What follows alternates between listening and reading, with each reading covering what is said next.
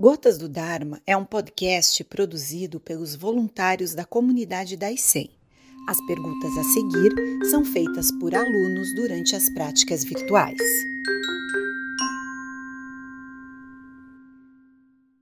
Mestre Gensho, como desenvolver a meditação correta? Bem, na realidade, nós precisamos praticá-la mais vezes, né? É, através de uma experiência de repetição e de esforço que nós podemos melhorar a nossa meditação. A meditação correta seria a meditação em que nós tivéssemos um bom período em samadhi dentro da meditação, de presença neste momento, ouvindo sons deste momento, sem viajar para o passado nem para o futuro, calmando a nossa mente, a turbulência das nossas percepções através dessa prática. Isso seria a meditação correta. Devemos tentar alcançar 40, 50% do tempo nesse estado de presença, de grande presença naquilo que estamos fazendo. Sensei, ego e identidade são a mesma coisa?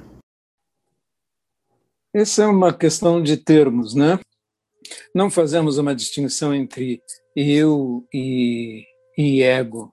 Identidade também é uma fantasia que nós uh, criamos e que e, então esses termos eles se confundem na consciência da percepção de uma separação em relação a todo o resto, de uma percepção de que nós somos únicos, separados, que não somos unos com todos os outros seres e com o universo, mas que somos uma identidade sólida e que tem um verdadeiro pânico de desaparecer, de ser desconstruída ou de duvidar de si mesma.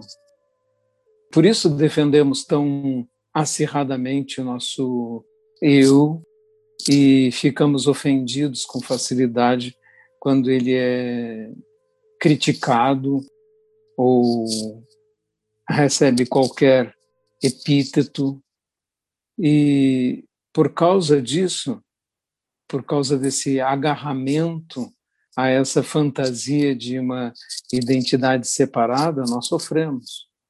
Nós devemos usar o nosso eu como uma ferramenta, como sempre digo, para transitar no mundo.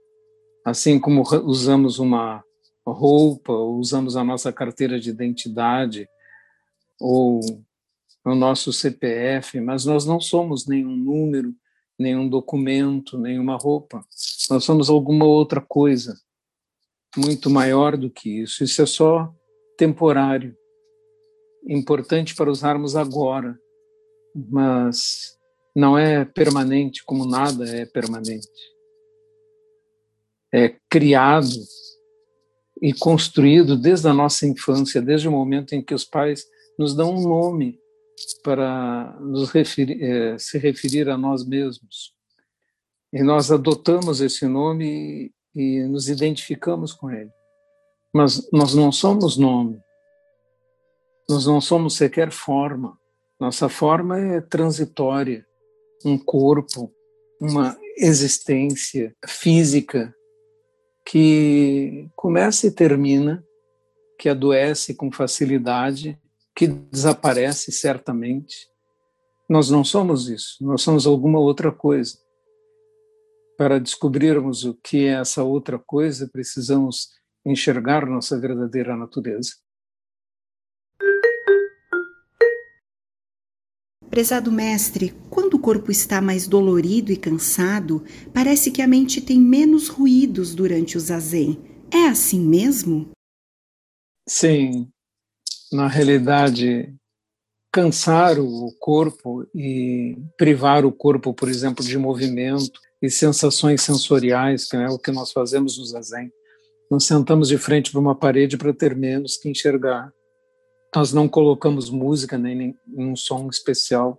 nada para termos menos para ouvir.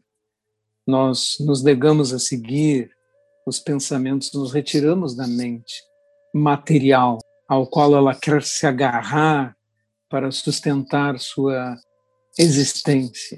Mas só quando nós calamos essa turbulência toda é que temos a capacidade de enxergar além dela.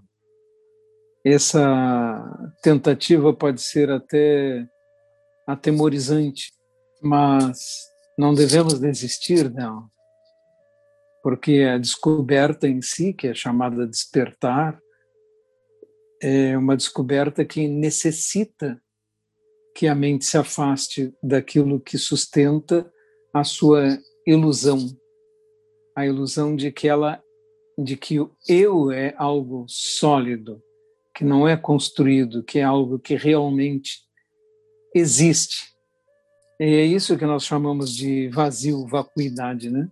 Todas as coisas estão vazias de um eu, mas esse vazio não é atemorizante, pelo contrário, ele é todo abrangente, é como engolir o próprio universo, é libertar-se de toda a condição de nascimento e morte, porque quem nasce e morre é esse corpo, essa identidade. Nós não somos isso. Somos muito mais do que isso. Gensho Sensei, durante o zazen, depois de muitos minutos, como lidar com o sentimento de inquietude e de tédio que faz o corpo querer se movimentar e os olhos se abrirem? É melhor segurar a meditação por mais alguns minutos até o fim ou permitir que o corpo se mexa um pouco? Devemos permanecer, devemos negar a essa inquietude o seu alimento que é o movimento. Mas se tivermos muita dor, ela vai trabalhar no sentido contrário. Você vai querer que termine, vai querer que cesse, vai parecer não meditação, mas tortura. Então, nesse momento, devemos mover o corpo. Não devemos permanecer na mesma postura, mas devemos continuar até o término, sem ceder. Se você colocar o aplicativo lá e marcar vou meditar 30 minutos hoje, que é o tempo que eu tenho, ou 20 minutos. Fique até o fim. Se você encurtar, será como uma espécie de derrota e um enfraquecimento da sua vontade, da sua disciplina, determinação, da sua energia. Portanto, não faça isso. Sensei, tenho percebido que tenho dado risada de forma mais espontânea durante eventos do dia a dia, conversando com as pessoas, por exemplo. Me questiono se isso pode ser consequência da prática de zazen. Certamente, certamente é um bom sinal. É um bom sinal. Tanto se emocionar mais facilmente com as coisas, sentir compaixão mais facilmente, né? E e isto é sinal de que a prática está dando frutos, né? porque está aumentando sua percepção. Prezado Gensho Sensei, posso afirmar que Nirvana tem mais a ver com libertar-se do que lutar contra o desapego? Sim, o, Nirvana não é um lugar ou qualquer coisa assim, mas uma maneira de ver, não é? O Sansara é o Nirvana. Esse mundo aqui é o Sansara para todas as pessoas que estiverem olhando como Sansara. Mas para as pessoas que despertam do sonho e enxergam este mundo aqui como Nirvana, ele é Nirvana. Nirvana não é você mudar de lugar ou acessar algo, mas sim mudar algo internamente, de modo que o seu, a sua maneira de ver muda. Sensei, poderia falar um pouco sobre o termo observar a mente? Nós não devemos observar a mente, nós não fazemos a Zen para observar a mente, não é? Nos a Zen não fazemos isso. Mas em vigília, quando andamos, quando estamos vivendo, e você percebe a sua mente, por exemplo, ser tomada por um sentimento qualquer de irritação ou impaciência, aí sim você deve dar-se conta do que está acontecendo e perguntar-se de onde vem isso, qual é a origem disso. E se você entender claramente a origem, essa sensação desaparece. Por exemplo, nós ficamos impacientes porque nosso eu quero uma determinada coisa está sendo contrariado. Então essa nossa mente que fica impaciente, ela está ancorada num pensamento egoísta. Se você se dá conta disso, então pode ser paciente. Às vezes as pessoas perguntam: ah, como o senhor responde sempre mesma, as mesmas perguntas sem se impacientar? Bom, a cada vez é uma pessoa diferente, não é? E, de outro lado, eu nunca respondo sempre da mesma maneira, estou sempre procurando novas maneiras de responder, e isso tem algo de interessante para mim também. E, então, não fico impaciente com isso, mesmo que esteja respondendo as mesmas perguntas há 20 anos.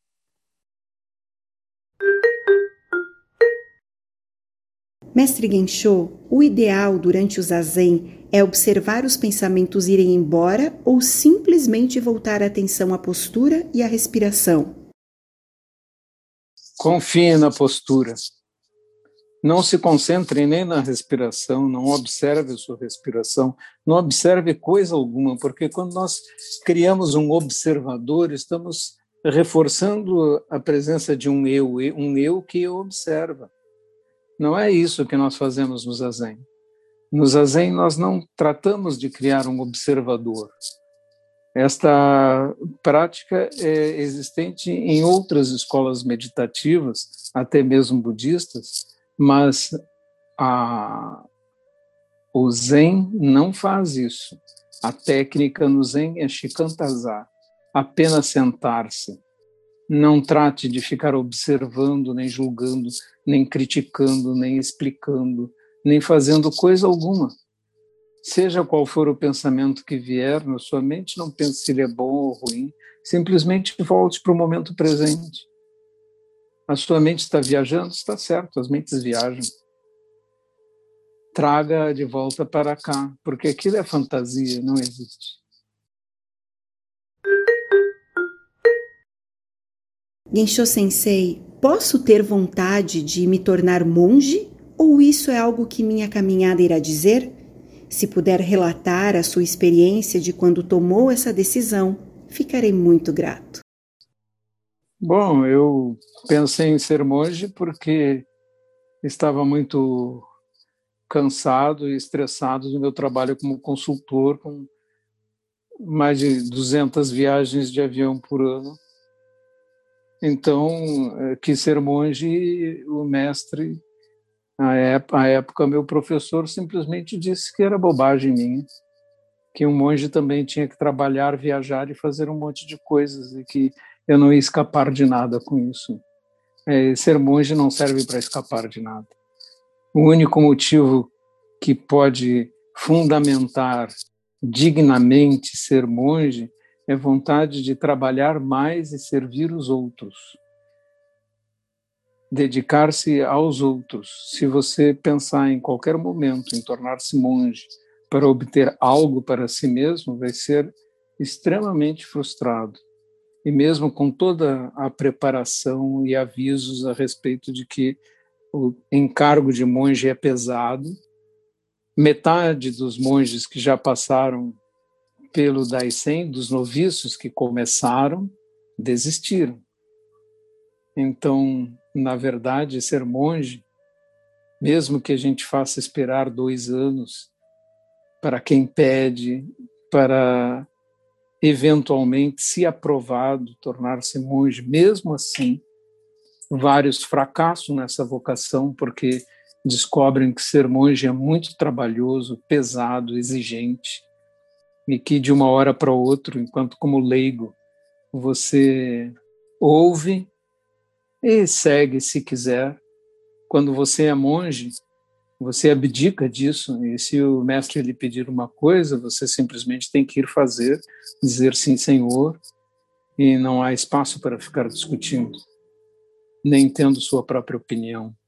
E isso pode ser uma coisa terrível para um ego.